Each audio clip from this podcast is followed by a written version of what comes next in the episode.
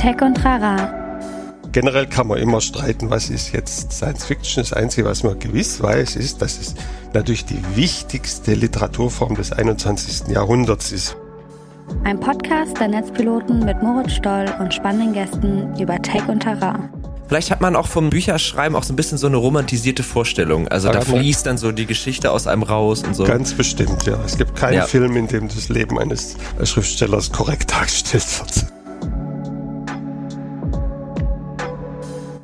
Herzlich willkommen bei Tech und Trara. Und wie ihr vielleicht schon wisst, ist das ein Podcast, wo wir Netzpiloten uns einmal die Woche mit ganz verschiedenen ExpertInnen unterhalten und versuchen, deren Fachgebiet zu verstehen und sozusagen deren Expertise anzuzapfen. Diese Woche habe ich mich mit Andreas Eschbach unterhalten. Andreas Eschbach ist äh, Science-Fiction-Autor und das auch schon sehr lange. Also der hat wirklich eine ganze Reihe von Veröffentlichungen. Also ich sag mal so, die Bücher, die er geschrieben hat, passen auf ja, fünf Google-Seiten, könnte man ungefähr sagen, wenn man das mal googelt, Andreas Eschbach Bücher. Äh, da sind große Durchbrüche dabei, wie das Jesus-Video, eine Million Dollar. Ähm, er hat auch diesen, dieses Buch NSA geschrieben.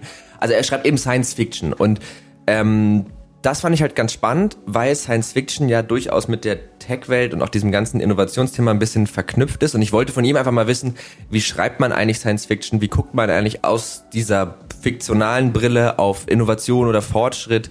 Da waren auch ein paar ganz spannende Antworten von ihm dabei, äh, mit denen ich gar nicht so gerechnet hätte. Also ne, Veränderungen sind halt auch manchmal einfach nur Veränderung und gar kein Fortschritt.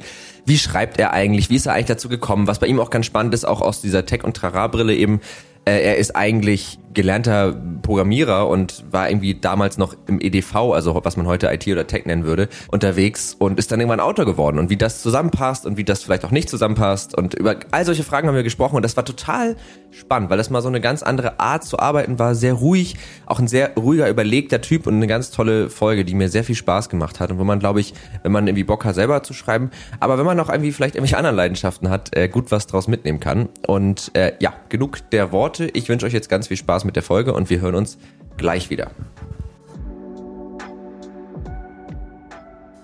Dann würde ich sagen, herzlich willkommen zu Tech und Trara und vor allen Dingen herzlich willkommen Andreas Eschbach. Schön, dass Sie da sind.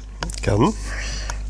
Ich, genau, ich freue mich, äh, ich freue mich sehr, dass wir heute äh, diesen Podcast machen, weil ich glaube, Sie sind der erste äh, Roman beziehungsweise auch Science-Fiction-Autor in diesem Podcast und äh, auf das Thema hatte ich schon ziemlich äh, lange Lust.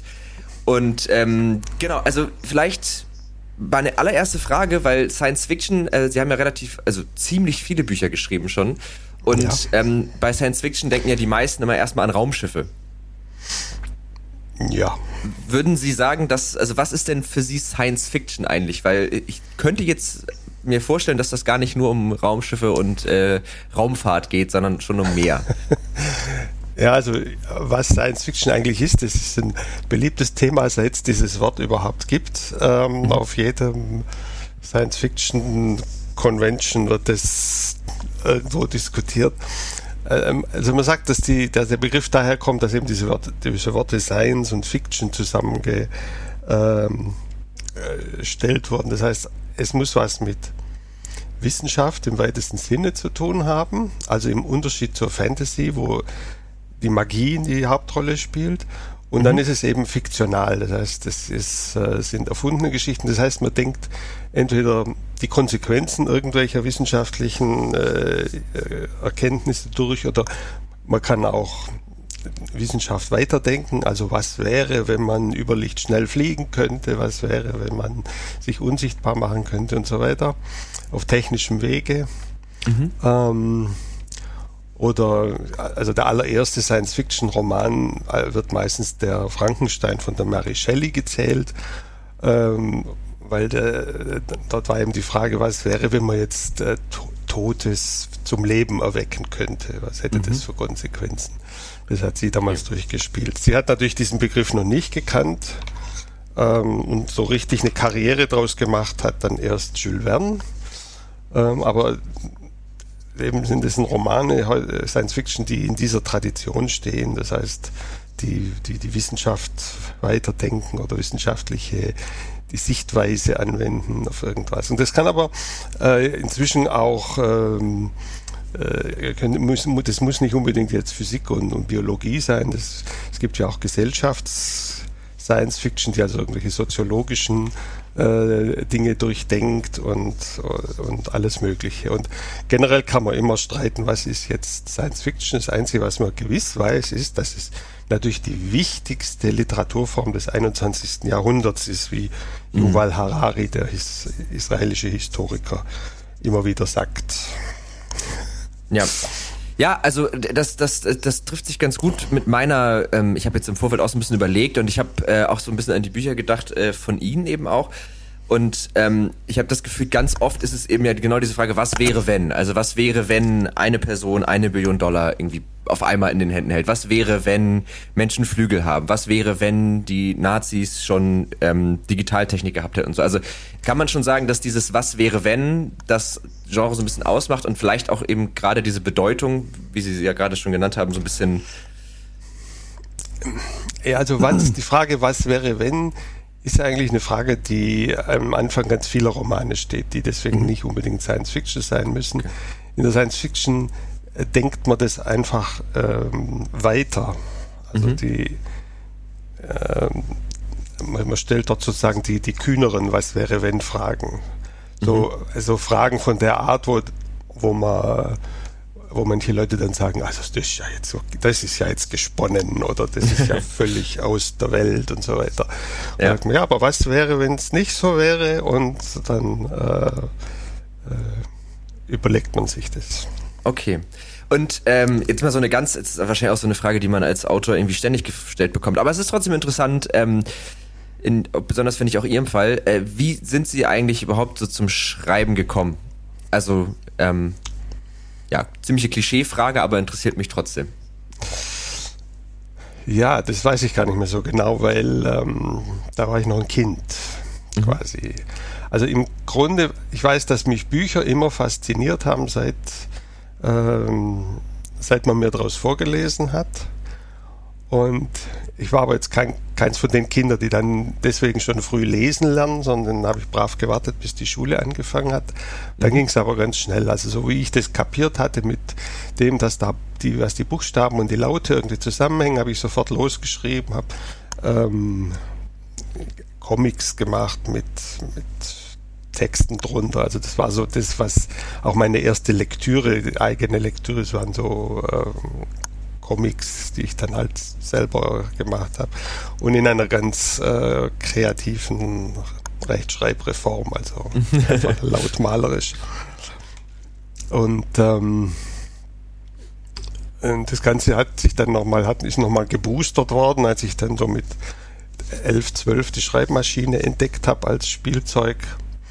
Mhm. Und ähm, dann habe ich die ganze Zeit quasi die andere dazu benutzen, um Fußball zu spielen oder den Mädchen nachzustellen, habe ich halt, äh, bin ich an der Schreibmaschine gesessen und habe Papier betippt mit, mit Geschichten. Äh, insofern okay. ist das so ein, so ein Grundtenor meines Lebens, dass ich immer geschrieben habe. Mhm. Und ähm, also es gibt ja dann irgendwo in ihrer Biografie so ein bisschen den Punkt, wo also sie haben ja dann auch erstmal was äh, gemacht, was ja erstmal mit, mit jetzt dem Autorendasein und dem Schreiben gar nicht so viel zu tun hat. Sie haben ja eigentlich dann als ja, Programmierer gearbeitet, haben dann eben auch eine eigene Firma gegründet, also eigentlich erstmal so einen ganz anderen Weg eingeschlagen. Und dann fragt man sich ja schon, wo kam denn jetzt sozusagen oder wieso und wo kam denn dieser Punkt, wo sie gesagt haben, ah, das Schreiben ist es dann doch. Und Folgefrage, ähm, wäre dann tatsächlich, wieso dann Science Fiction? Also was hat das so ein bisschen befeuert?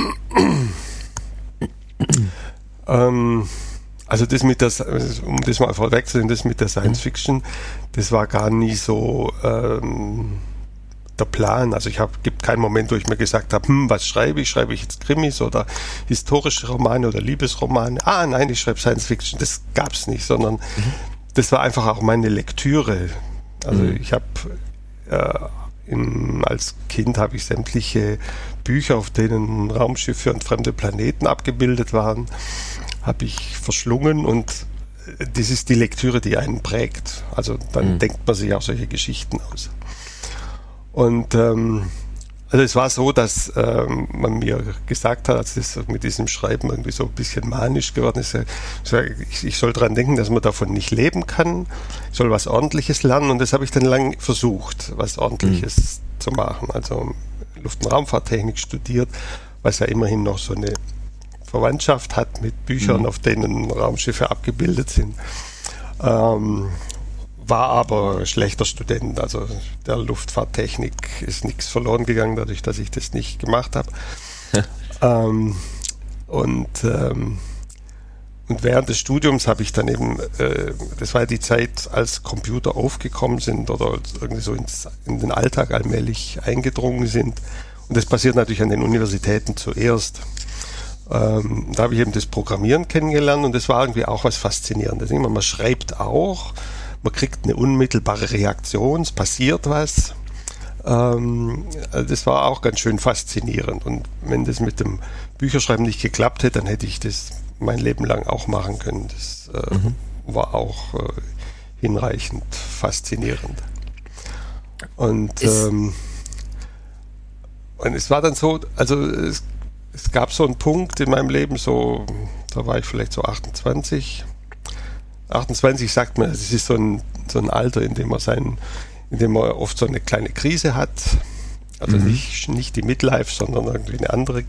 Die äh, Quarter-Life-Crisis nennt man sie, glaube ich, heute. Ja, ja und ähm, wo ich so gemerkt habe, hm, wenn ich, sagen wir mal, am Ende meines Lebens stehe und, äh, und, und dann rückblicke, dann habe ich so gemerkt, da würde ich es mir nicht verzeihen, wenn ich nicht zumindest versucht hätte, ein, einen Roman zu schreiben und zu veröffentlichen. Das habe ich dann halt versucht und habe dann die Harteppichknüpfer geschrieben mhm. und erstmal keinen Verlag gefunden und so weiter.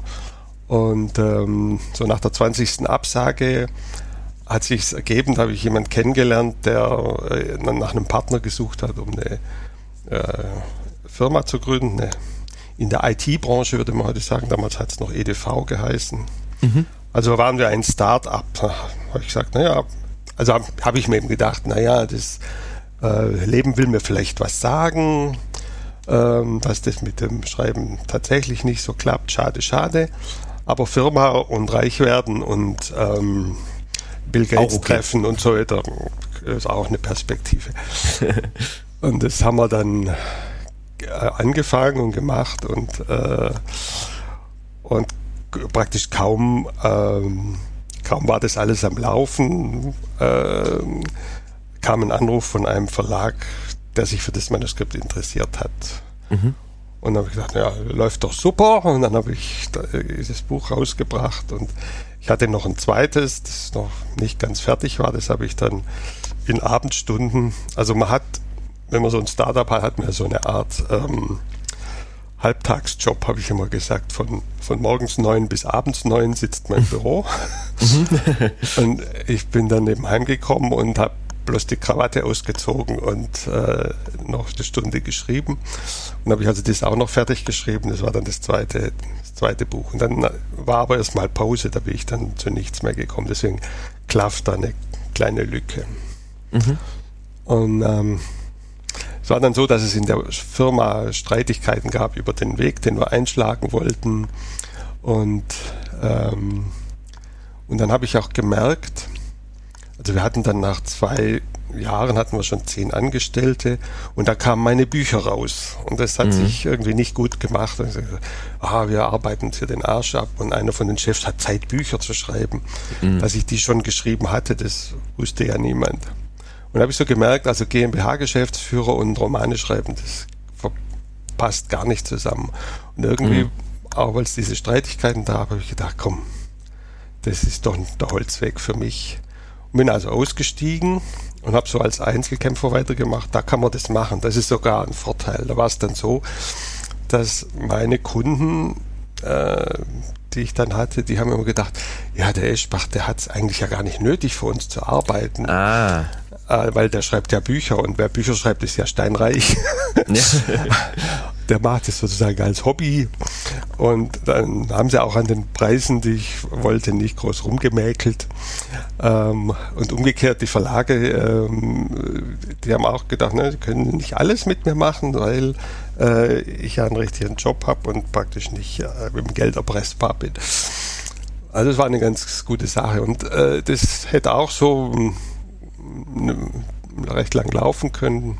Vielleicht ist ein bisschen immer, immer heikel, wenn man mehrere Bücher draußen hat und die laufen nicht so richtig, ist es fast schlimmer, eine schlimmere Situation, wie wenn man noch gar nichts veröffentlicht hat, weil man dann so mhm. gilt als einer, der kann es nicht so richtig. Ah, okay. Das war bei meinen ersten vier Büchern war das so. Die, äh, da war aber interessanterweise, eins davon war das Jesus-Video, das war aber in der Originalausgabe ein völliger Flop, da sind irgendwie 2000 und ein paar zerquetschte davon verkauft worden, mhm. weil es halt auch hässlich aufgemacht war und, mhm. und so weiter.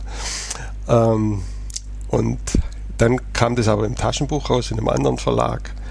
Und dann wurde es ein Bestseller. Und ein Bestseller, das ändert dann alles.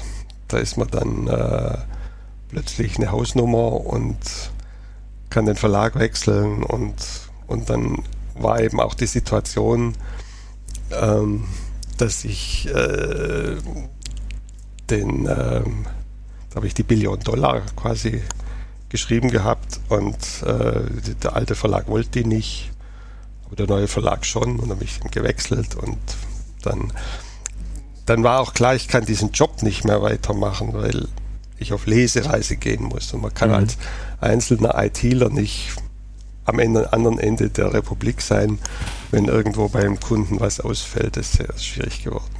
Ja. Und das war also dann der Moment, wo ich den Sprung gemacht habe und seither schreibe ich ein Buch nach dem anderen. Also es hört sich so ein bisschen so an, als wäre wär sozusagen die EDV-Karriere, wie Sie auch schon meinen, das war alles okay und das hat auch irgendwie äh, okay, Spaß gemacht. Ja, ja. Mhm. Aber das ist jetzt schon, so würde, würde sagen, das ist jetzt Ihre Leidenschaft und es ist dann ja. auch gut, dass es so gekommen ist. Ja, das ist, also muss man ja nochmal abklopfen, ob das auch wirklich so ist. Hört sich auf jeden Fall so an. Ähm, es, es, also es gibt schon auch Leute, habe ich, ich, äh, man lernt ja dann viele Kollegen kennen. Es gibt ja auch Leute, die ähm, äh, mal ein, zwei Bücher schreiben und dann tatsächlich merken, nee, das ist doch nicht das, was ich mache, eigentlich mhm. machen will. Sondern ich will wieder, also ich, ich, ich eine Frau kennengelernt, die gesagt hat, ja, sie will doch lieber weiter Immobilienmaklerin sein. Mhm. Ja, ja, kann ich so. verstehen. Also ich glaube, ja. vielleicht hat man auch vom, so vom, vom Bücherschreiben auch so ein bisschen so eine romantisierte Vorstellung. Also da fließt dann so die Geschichte aus einem raus und so. Ganz bestimmt, ja. Es gibt keinen ja. Film, in dem das Leben eines Schriftstellers korrekt dargestellt wird. ja, das, äh, das habe ich mich auch das Gefühl. Also ich äh, glaube auch, ich wäre, ich wäre, ich bin jemand zum Beispiel, der, ich, ich würde gerne sagen, dass ich mal ein Buch geschrieben habe, aber ich glaube, ich werde nie eins schreiben, weil mir der Prozess vielleicht gar nicht genug Spaß macht. Aber dann ist es ja, ja auch in Ordnung, wenn man es dann, wenn man es dann lässt. Es wäre ja schlimm, wenn alle Bücher schreiben würden. Gottes ja, wäre wär, wär für die Menschheit, glaube ich, nicht so gut, wenn es nur noch Leute geben würde. Ja, man braucht noch ein paar andere Jobs. Ähm. Aber das ist, ist ganz witzig, weil ich hatte mal einen äh, Podcast auch hier mit ähm, Sebastian Pioch hieß der und der beschäftigt sich mit dem Thema Sidepreneurship, also sozusagen das Aufbauen von einem Unternehmen neben einem eigentlichen Job. Und der sagt halt auch, dass die Leute immer so ein bisschen dazu neigen, so ganz oder gar nicht. Also entweder in ihrem Fall, ich bin jetzt Autor oder ich lasse es. Und sie haben es ja, eigentlich lief das ja eine ganze Zeit lang so mehr parallel, oder weniger parallel. Ja. Und dann ja, irgendwann ja. kommt dann dieser Punkt, wo man sich dann mal entscheiden muss. Was ich mich da gefragt habe, ich bin ja auch ähm, eigentlich Informatiker, so habe das studiert und so und studiere das auch jetzt gerade noch äh, im Master nebenbei. Und mir fällt das zum Beispiel sehr schwer, wenn ich jetzt gerade an irgendeiner Software arbeite, was eine ganz bestimmte Art zu denken ist und dann in so eine Situation wie jetzt, die wir hier gerade haben, zu gehen, weil das für, für mich so eine ganz andere Denkweise ähm, irgendwie benötigt mhm. und ich dann merke, dass so meine Strukturen in meinem Kopf einfach noch nicht darauf eingestellt sind. War das bei Ihnen auch so? Also wie, oder ließ sich das vielleicht sogar vereinen? Hat vielleicht das also dieses Programmieren, dieses war alles eine sehr exakte Lösung, hat das andere vielleicht sogar irgendwie befeuert, gerade wenn es so um das Konstruieren von irgendwelchen Welten geht? Also ich habe es immer empfunden als so eine Art Abwechslung. Also ähm, einen Roman zu schreiben, äh, da war man irgendwie in so einem bestimmten Fantasiemodus, in so einem, man hat so den inneren Film vor Augen und schreibt den halt nieder und und es ist nicht so der Moment, in dem man ähm, jetzt hundertprozentig präzise sein muss in in allem, sondern auch ein bisschen das laufen lassen kann. Und dann zurückgehen und wieder ein Programm zu schreiben und sich genau zu überlegen, ah, okay, okay wie viel, äh, wie oft muss jetzt diese Schleife laufen, damit ich wirklich alle erwischt habe und ähm, äh, habe ich jetzt alle Bedingungen der Abfrage erfasst und so weiter. Und das so ein, so ein äh, es kam mir vor wie so äh, die Abwechslung zwischen zwischen Ruhe und Gymnastik oder, oder zwischen mhm. verschiedenen Sportarten oder so. Also das, äh, so habe ich das erlebt als eine, als eine Abwechslung. Und ähm, ich programmiere auch heute manchmal noch und finde es dann irgendwie lustig. Äh, ich habe so noch so ein paar alte Programme aus der Zeit, die in so einer DOS-Box laufen. Ah, cool. Und die ich eigentlich nicht brauche, aber ich programmiere so dran rum, einfach um es mal wieder zu machen. Und mhm. äh, finde es immer erfrischend. Wenn Sie, also es gibt ja ganz oft dieses Phänomen, dass man sozusagen eine Sache gerne macht und dann kommt der Punkt, wo man sie machen muss und dann stellt sich, finde ich, immer so ein bisschen raus, wie gern man die Sache wirklich macht. Ähm, also ne, dieses klassische Hobby zum Beruf gemacht und dann zu merken, ugh. und wenn Sie jetzt das Schreiben und das Programmieren nehmen, was macht Ihnen sozusagen Spaß oder mehr Spaß, wenn Sie es einfach aus freien Stücken machen können? Und wo stört Sie der Zwang? Ähm, also beim Programmieren war es so, dass dieser, dieser Aspekt, dass man es jetzt für Geld macht, dass sozusagen äh, das eine Rolle spielt, wie viel Zeit man jetzt aufwendet, äh, weil das über den Stundenlohn am Schluss entscheidet, dass das so was Fiebriges rausgenommen hat. Mhm. Davor habe ich programmiert manchmal ganze Nächte durch, äh, wird ganz schwindlig, wenn ich da heute dran denke. Mhm. Einfach, weil ich, weil ich immer das Gefühl hatte, ja, ich bin ganz dicht dran, jetzt habe ich es gleich, jetzt habe ich es gleich. Und das waren so Zeiten, da lief der Compiler noch eine halbe Stunde, bevor das Programm fertig wieder ausführbar mhm. war und dann Listen machen und um, ähm, abchecken und äh, Zeile so und so viel, was habe ich jetzt da falsch gemacht und so weiter. Das war dann so was Fiebriges, Ungesundes und mhm. ähm, das für Geld zu machen, das heißt dann sozusagen professionalisiert, dass man sich überlegt hat, halt mal, mal wie gehe ich jetzt da ran, dass ich nicht äh, 1000 äh, Stunden Leerlauf produziere und ähm, beim Schreiben, ja, das hätte schon auch sein können, dass man sagt, ja, wenn ich jetzt muss, dann äh, macht es keinen Spaß mehr, aber ich empfinde es nicht so. Also im, im Gegenteil, also ich, ich schreibe manchmal Sachen auch einfach so, mhm. ähm, einfach, äh, weil vielleicht ist das auch eine, eine Gewöhnung, aber ich, ich glaube, das ist so in meinem Wesen drin, dass ein, ein Tag, an dem ich nichts geschrieben habe, das ist irgendwie ein verlorener Tag. Und ja. äh, von daher ähm, entsteht das Problem nicht. Okay, spannend. Aber es, es, kann, es kann eins sein, das, das glaube ich schon, ja. Ja. ja. Also, ja, man, also ich, es ist so nach dem Motto, man muss aufpassen, was man sich wünscht, man könnte es bekommen. Genau, ja, also ja. es gibt ja, es gibt ja so dieses klassische so, so Träume, wo es dann auch besser ist, wenn es Träume bleiben. Ne? Also in meiner Vorstellung bin ich mega der ähm. coole Agent, aber in echt. Ja. Na, ich, ich weiß nicht. Also ich finde schon, ich bin schon dafür, dass man seine Träume ausprobiert. Und ja. wenn man dann sagt, ja, ist in Wirklichkeit nicht so, wie ich es mir vorgestellt habe, dann ist es auch gut. Also Unternehmer sein, das habe ich mir auch anders vorgestellt. Und da habe ich mhm. dann so gemerkt, nee, das ist nicht so meins. Also Chef sein und anderen Leuten sagen, was sie tun sollen und dann tun die das, was ich eigentlich lieber täte, nämlich dann programmieren und konkret machen. Und ich muss hier über Buchhaltung und Kundenakquise und Strategien mhm. nachdenken. Da habe ich so gemerkt, nee, das, das ist es nicht. Und ja. äh, aber ich finde es gut, dass ich es ausprobiert habe. Sonst hätte ich heute noch davon träumen und ich so, hä, hätte ich doch und so weiter. Ja, okay, das stimmt. Also ich meinte das jetzt mehr so vielleicht auch ein bisschen überzogen. Also ich dachte, in meiner Vorstellung ist so das Agentendasein voll cool oder ist jetzt ein blödes Beispiel, ne? Aber ja. und ich glaube, in der Realität würde sich das nicht so unbedingt decken. Und ja. deswegen denke ich mir, das ist sowas, das stelle ich mir vielleicht manchmal in so einer Tagträumerei mal vor. Ja. Aber lass es. Bond, James Bond, ja genau. Ge so. Genau, genau. ähm, in ihren Roman spielt ja auch Technologie immer einen ganz großen, also nicht in allen, aber in, in vielen, also spielen ja durchaus Technologien irgendwie eine große Rolle. Und das ist jetzt auch eine sehr weit gefasste Frage, aber ich finde es ganz gut und spannend, die auch so weit gefasst zu stellen. Wie gucken Sie eigentlich auf technologischen Fortschritt? Also positiv, sehr differenziert, eher kritisch? Ähm, vor allen Dingen, also woher das auch ein bisschen kommt, das wäre dann auch so ein bisschen der Anschluss das Medium Buch zum Beispiel funktioniert ja sehr gut ohne technologischen Fortschritt. Aber weiß ich nicht, vielleicht hat sich da auch ganz viel getan, was das äh, Leben vielleicht auch als Autor irgendwie stark vereinfacht. Fangen wir mal beim Buch an. Also mhm. das Buch selber ist ja ein ähm, technologisch sehr hochentwickeltes Produkt. Das ist eins von diesen Produkten, die sozusagen fertig sind, so wie mhm. Stühle oder Tische oder sowas als Konzept. Die, da kann man nicht mehr viel dran erfinden. Man kann ja. nur noch ändern. Und es, das, das Buch in seiner heutigen Gestalt, also es ist äh, beschnittene Papier, das an einer Seite zusammengeheftet ist und von zwei Seiten bedruckt, das hat auch so einen Endzustand erreicht. Also wenn, wenn's, wenn man weiter Bücher herstellt, werden die in tausend Jahren noch so ähnlich aussehen.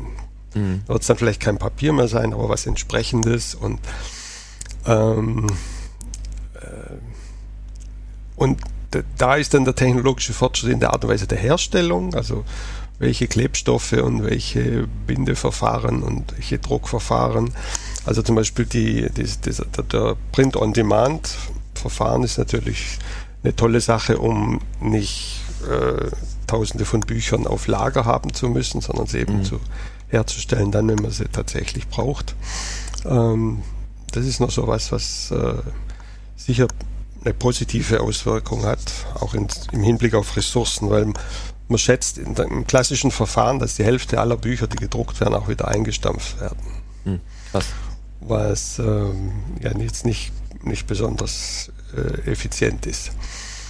Und ähm, dann gibt es die anderen Erscheinungsformen, also vor allem das E-Book ist natürlich auch eine, eine schicke Sache für Leute mit wenig Regalplatz. Mhm.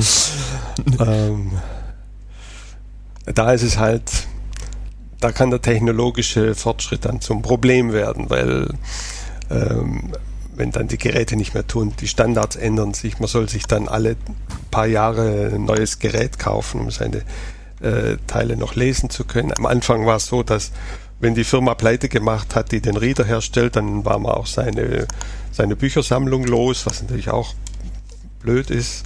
Mhm. Ähm, also es hat dann auch äh, äh, solche Konsequenzen.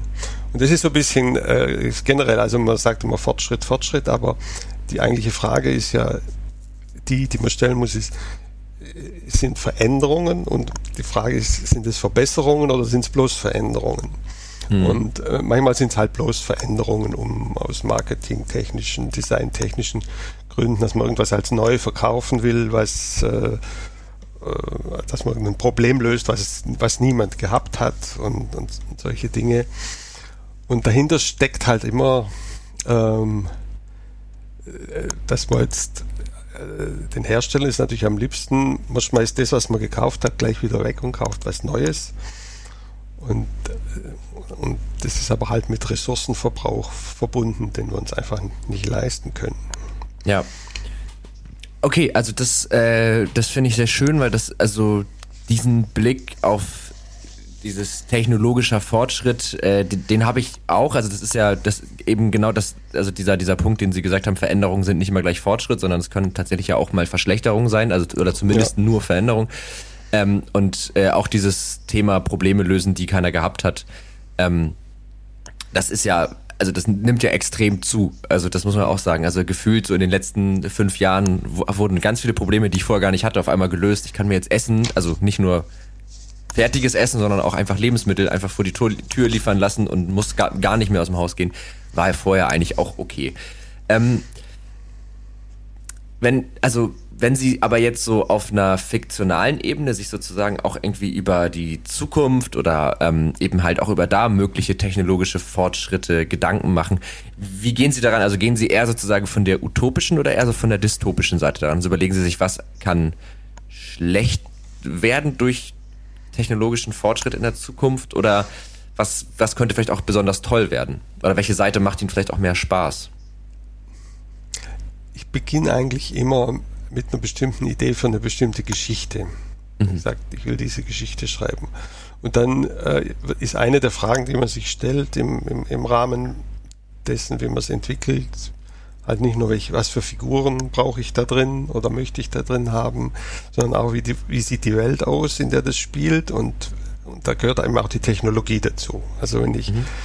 eine Idee für eine Geschichte habe, die jetzt in einem galaktischen Imperium spielt, dann ist klar, brauche ich Raumschiffe und Überlichtflug und so weiter und den erfinde ich dann einfach, ähm, mhm. ohne Rücksicht darauf, dass es äh, das so wahrscheinlich nie geben wird, weil es äh, technisch äh, oder physikalisch nicht möglich ist. Mhm. Ähm, und das ist eben dann der Vorteil, wenn man in der Science Fiction oder der fantastischen Literatur unterwegs ist. Man sagt, das ist einfach so. Punkt. Mhm. Ja. Men Menschen haben Flügel. Punkt. Ja. Und, und, und was folgert daraus? Das, das ist ja das, was es dann interessant macht. Ähm, sonst wäre ich ja, sagen wir mal, ein technisches Magazin, was sagt, hm, demnächst gibt es mhm. äh, das äh, Schwerkraft, Anti-Schwerkraft-Auto für jedermann und das wird dann ganz toll. Mhm. Und äh, das ist nicht die Aufgabe des Science-Fiction-Autors, das zu erfinden. Das machen schon andere, sondern dann zu sagen, ha, halt mal ein Anti-Schwerkraftauto für alle. Das heißt, der Himmel wird dann völlig ständig voller Fahrzeuge sein, die von überall nach überall hin fliegen. Was ist, wenn die zusammenstoßen, wenn das kaputt geht, das Ding auch auf meinen mein Kopf runterfällt und so weiter und so fort. Mhm. Äh, und ja, äh, die, die Konsequenzen, also dieses, was folgert daraus, ist dann mein Job. Aber das ist, das ist sehr spannend, weil das ist, im Grunde ist das genau der Ansatz dieses Podcasts. Also wir haben ja auch manchmal dann Leute, die aus sehr spezifischen Richtungen kommen und auch aus sehr technischen Berufen, wo es dann eben genau nicht darum geht, was folgert daraus, sondern wie macht man das oder ne, wie konkret mhm. kann das gehen. Äh, und das schließt aber ja auch mal ganz viele Leute aus, weil die Hälfte der Leute, oder wahrscheinlich über die Hälfte versteht das dann gar nicht, weil man ja gar nichts, also ich ja dann auch oft nicht, weil ich ja gar nicht im Thema bin. Mhm. Ähm, aber eben diese Fragen, was folgt denn daraus? Also jetzt gerade ein ganz akutes Beispiel, so Fintech und bargeldloses Bezahlen und so. Da kann man natürlich viel darüber reden, wie konkret funktioniert das jetzt und wie kann das aussehen, aber was passiert denn dann eigentlich, wenn wir alle gar keinen Bargeld mehr in den Taschen haben und wenn unsere mhm. ganzen Verkäufe, ne, dann kann man, dann spinnt man das, okay, ich verstehe. Das war, also haben Sie gleich eine Frage mitbeantwortet, nämlich die Frage, von welcher Seite Sie kommen, also von der Welt oder über die Geschichte. Mhm. Das haben Sie jetzt ja gerade schon beantwortet, äh, über die Geschichte.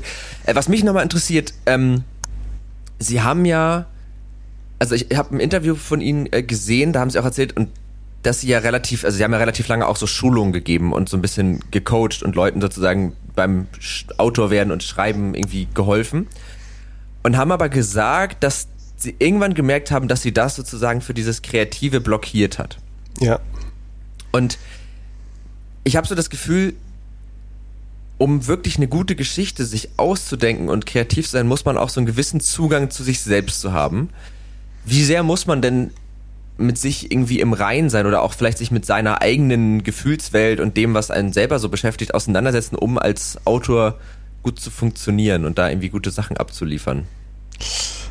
Also mit sich im Reinen sein ähm, äh, muss man nicht. Also ich kenne keinen Autor, der mit sich im Reinen wäre. Mhm. Ähm, man schreibt, um mit sich ins Reine zu kommen über diese mhm. oder jene Frage. Ähm, äh, aber man muss natürlich die Fähigkeit haben, in sich reinzuhören und beschreiben zu können, was da abgeht. Weil das ist ja der Fundus, aus dem man schöpft. Weil, mhm. weil alles, also man ist ja alle seine Figuren, auch die Bösewichter. Also muss man wissen, wie es sich anfühlt, ein Bösewicht zu sein oder mhm oder, oder Mordgelüste zu haben oder sowas. Das, wenn, wie will man das wissen, wenn man es nicht in sich selber spürt?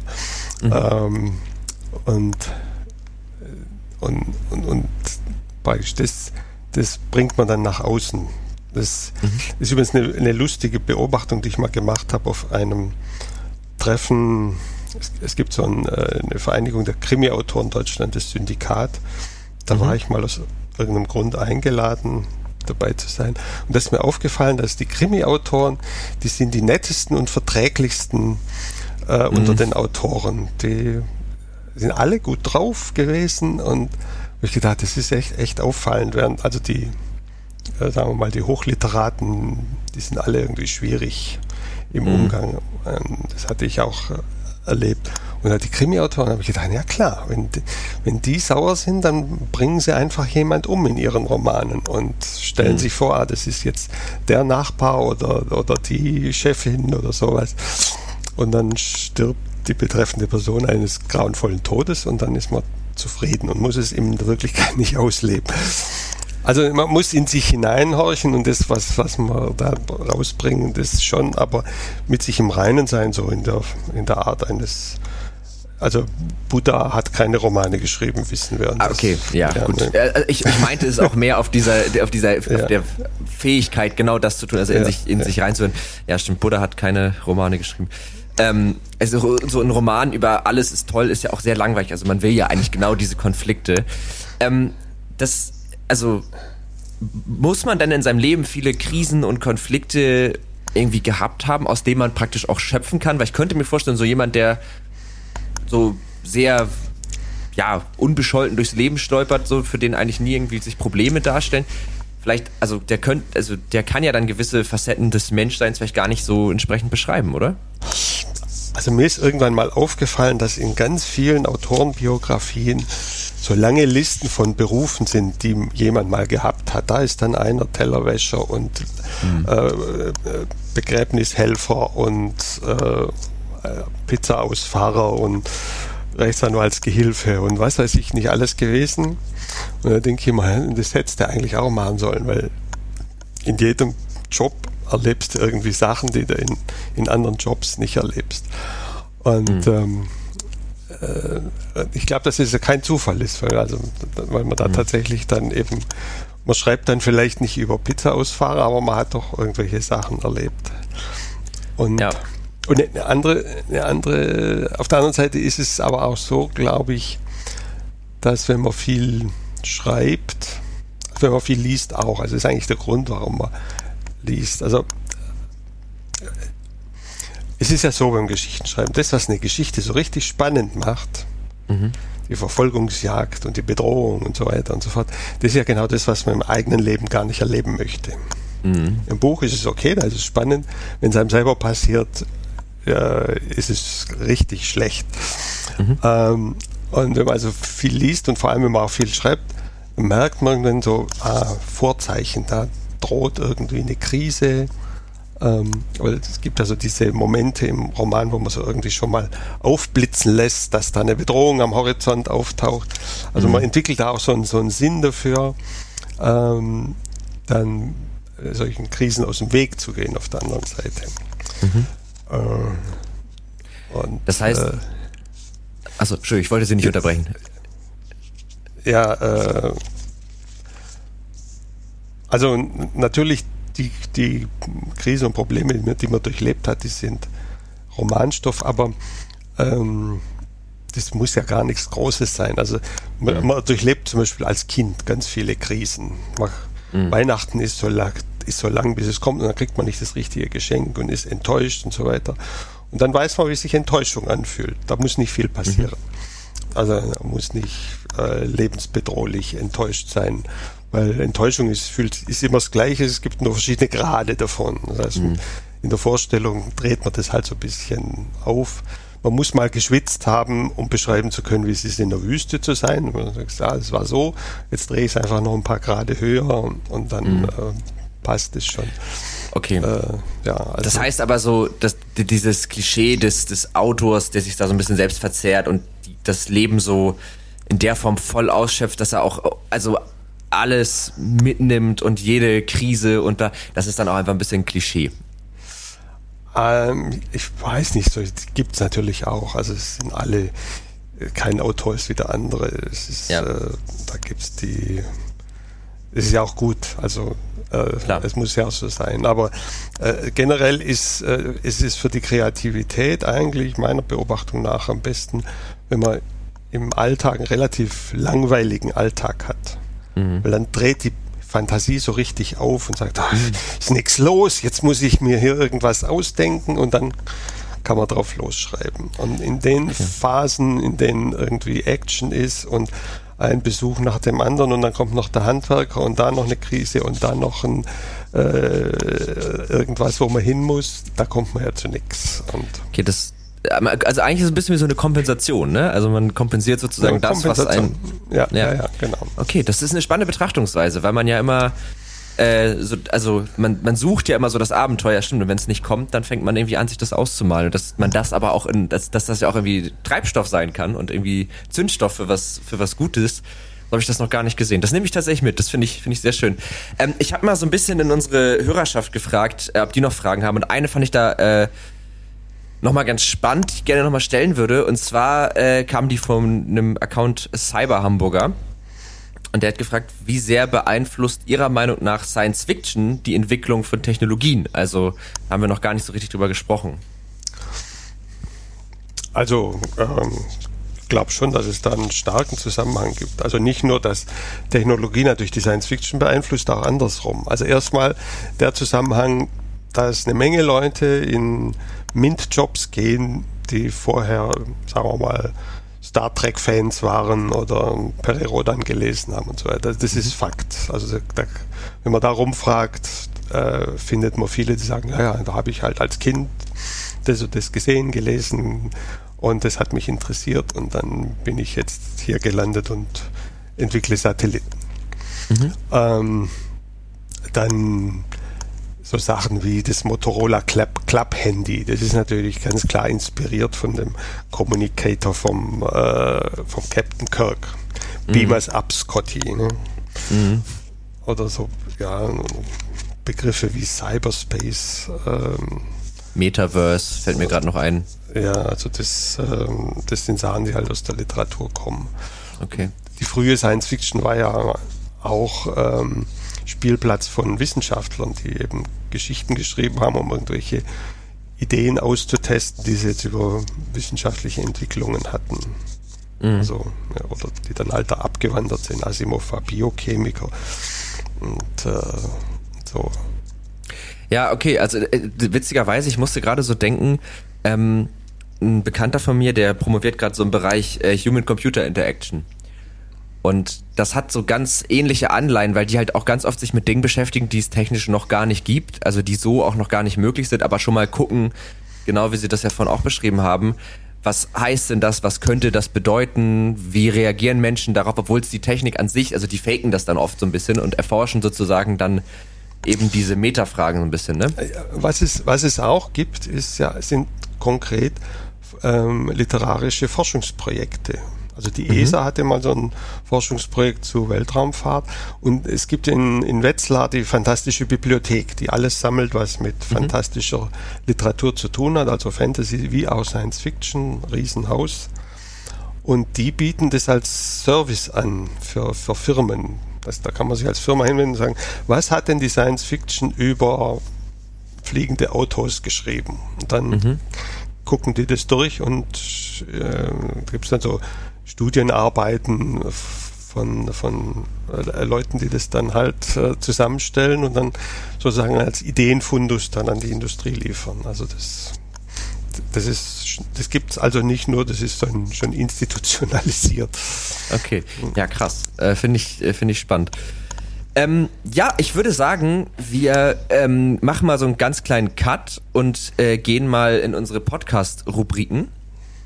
Ähm, und sie sind tatsächlich bei Ihnen, feiere ich jetzt eine kleine Premiere, weil wir haben zwei Podcast-Rubriken. Äh, normalerweise ist die erste Frage immer, was haben Sie zuletzt in irgendeine Suchmaschine eingegeben? Jetzt habe ich das aber schon so oft gefragt und irgendwie wird diese Frage langsam langweilig und deswegen äh, habe ich diese Frage jetzt ein bisschen abgeändert. Und äh, meine Frage an Sie wäre, ich weiß nicht, ob Sie das so aus dem Stegreif beantworten können, aber meistens ist das, was einem spontan einfällt, ja auch dann auf die ehrlichste Antwort. Ähm, was war so das letzte Tool, Gadget, Software-Tool, was auch immer, was, wo Sie so gesagt haben, okay, das hat jetzt so richtig so ein bisschen mein Leben bereichert, verändert, ähm, in irgendeiner Form. Es muss jetzt auch nicht allumfassend sein, aber gab es da irgendwas, so eine Neuerung, irgendwas, was Sie sich angeschafft haben, runtergeladen haben, wo Sie dachten, das ist wirklich ein richtiger Gamechanger, wie man so schön sagt? Also äh, ich, ich verwende seit zehn Jahren äh, für meine Recherchen das Programm Devon Think, mhm. Devon Think Professional Version.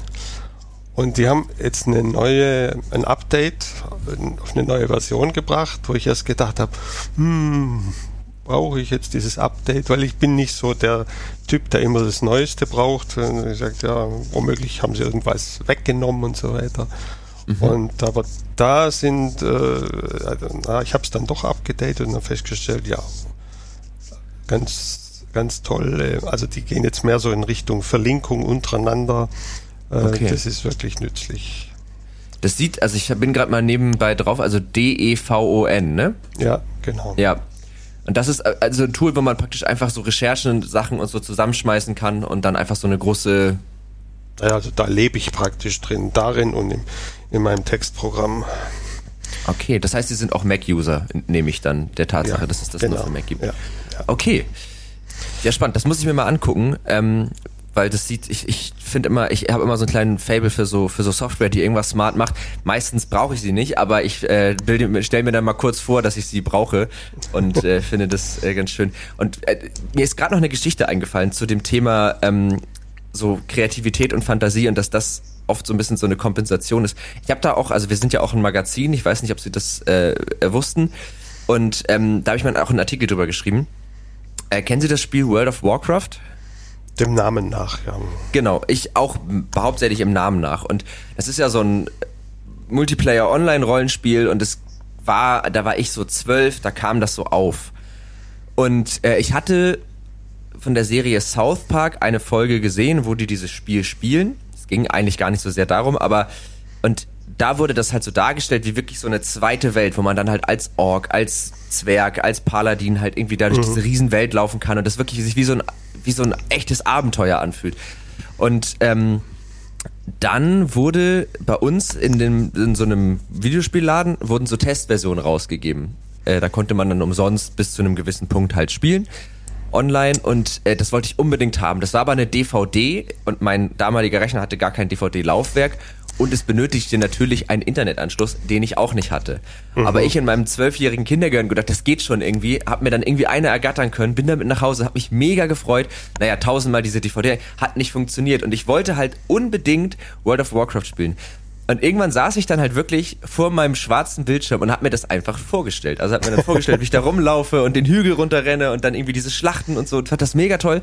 Naja, und Ende vom Lied, ich hab's dann mit ja, keine Ahnung, 23 das erste Mal wirklich gespielt, also später dann und habe gemerkt, in echt ist es überhaupt nicht so geil, wie ich es mir vorgestellt habe. Also tatsächlich die die ausgemalte Version war sehr viel spannender und sehr viel schöner und es war genauso, da habe ich wirklich was kompensiert und es war eigentlich toller.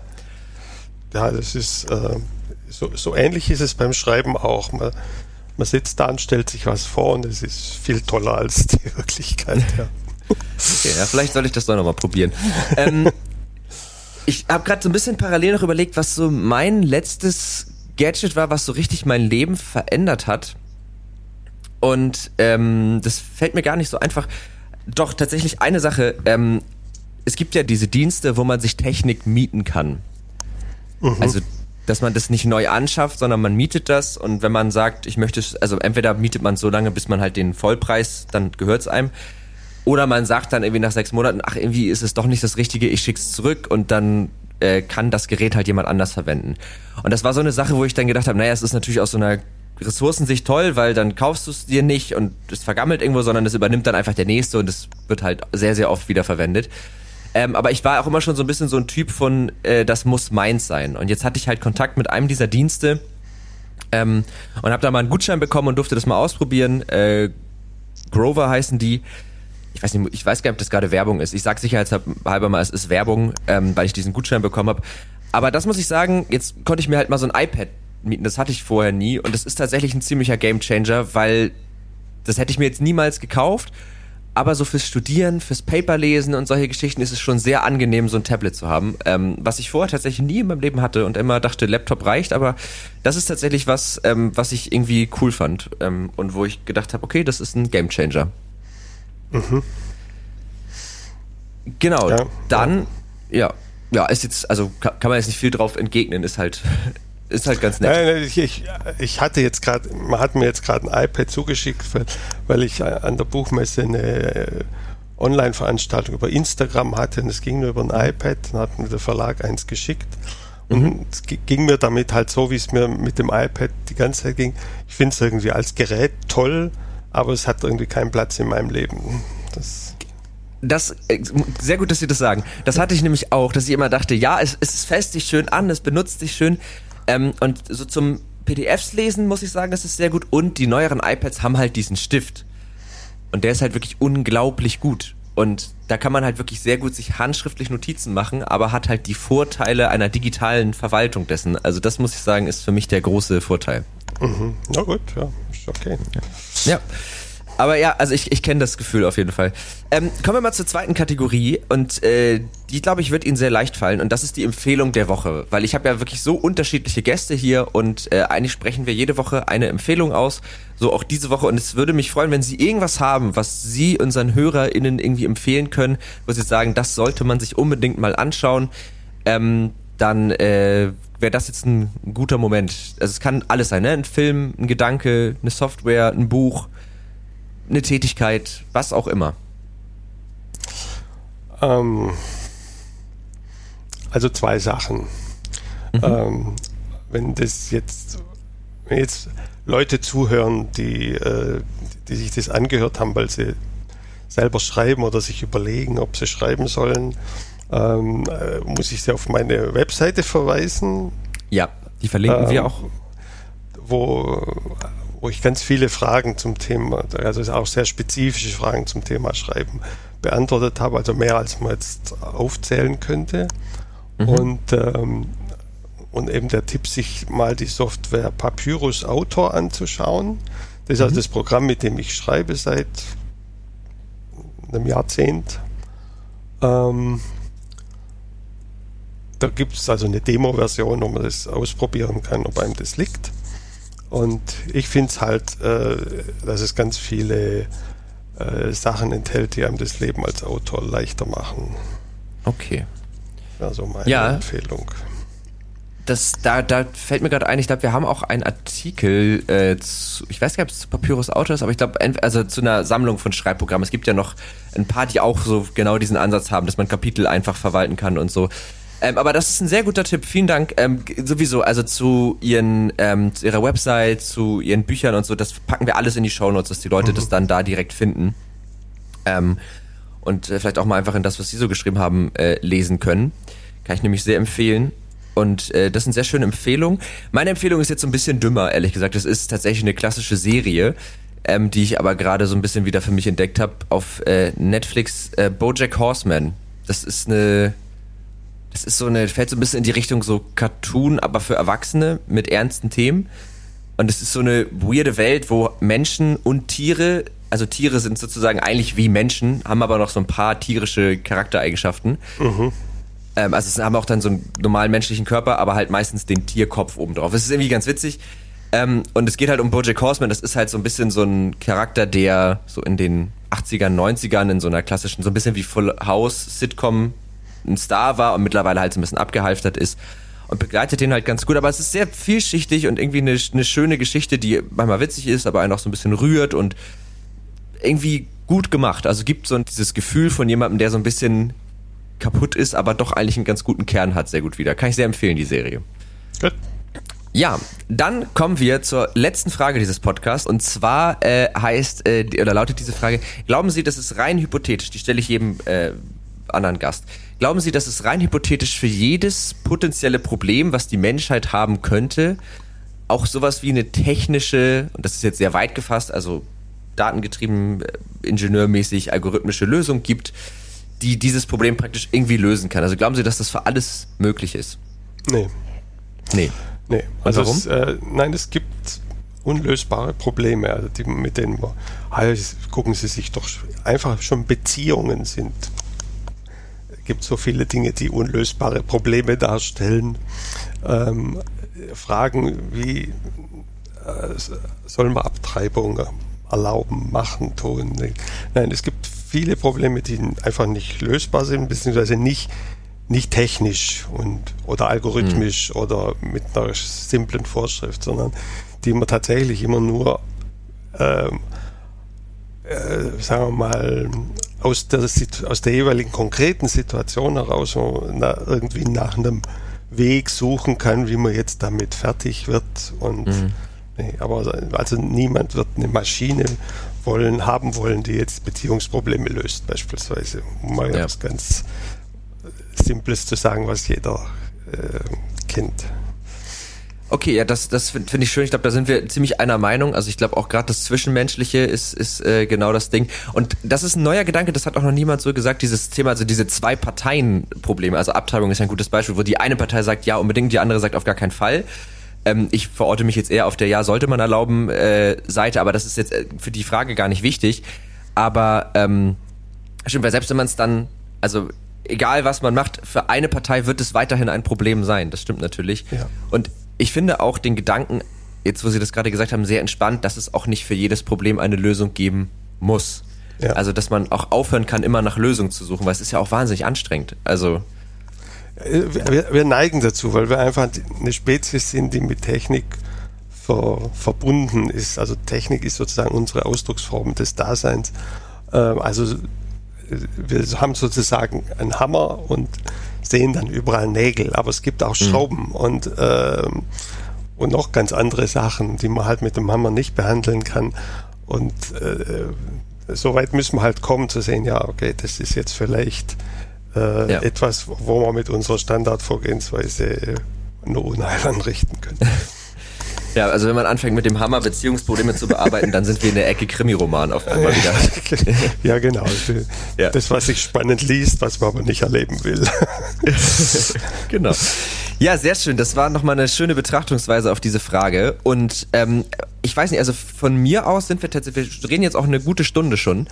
Äh, von mir aus sind wir tatsächlich auch für heute schon fertig. Ähm, es sei denn, Sie haben noch irgendwas, was Sie noch loswerden wollen. Dann wäre nochmal ein guter Zeitpunkt. Ne, fällt mir nichts ein wenn es okay ist, mir ist gerade noch eine Frage eingefallen, die ja. man eigentlich ganz kurz mit Ja oder Nein beantworten kann, die ich unbedingt will. Glauben Sie, dass man schlau sein muss, um ein Buch schreiben zu können? Also Nein. besonders schlau. Nein, wer schlau ist, der schreibt keine Bücher, der handelt mit Büchern. Gucken Sie sich den reichsten Buchhändler der Welt an, Jeff Bezos. Okay. Der war schlau, aber der schreibt keine Bücher. Ah, das finde ich schön, weil das bricht auch nochmal dieses, dieses, dieses Klischeebild eines Intellektuellen auf, der irgendwie sich da in wahnsinnige, sondern das, also weil ich, ich glaube, ich bin jetzt nicht sonderlich schlau, aber das ist irgendwie beruhigend zu wissen, dass man trotzdem Bücher schreiben kann, weil ich finde, das ist etwas sehr Ein Tolles. Hartnäckig muss man sein. Also das, okay. die meisten Buchschreibprojekte scheitern daran, dass man eben nicht sozusagen die Langstrecke durchhält so und sagt, mhm. auf Seite 30, ach, muss eigentlich auch nicht sein und so weiter. Und das Problem, auf bis Seite 300 oder noch weiter zu kommen, das, das ist das Problem. War schlau. Okay. Schlau ist jetzt nichts, was nötig ist. Nein. Also an unsere HörerInnen, selbst wenn ihr wahnsinnig dumm seid, ihr könnt trotzdem ein Buch schreiben und das finde ich auch einen sehr schönen Gedanken. Und Hartnäckigkeit, das stimmt, das ist natürlich, äh, also das stelle ich mir schwer vor. Diese Idee, die man ursprünglich hat, wo man denkt, oh, voll die gute Idee und dann merkt, ah, vielleicht ist sie doch nicht so gut, damit dann weiterzugehen.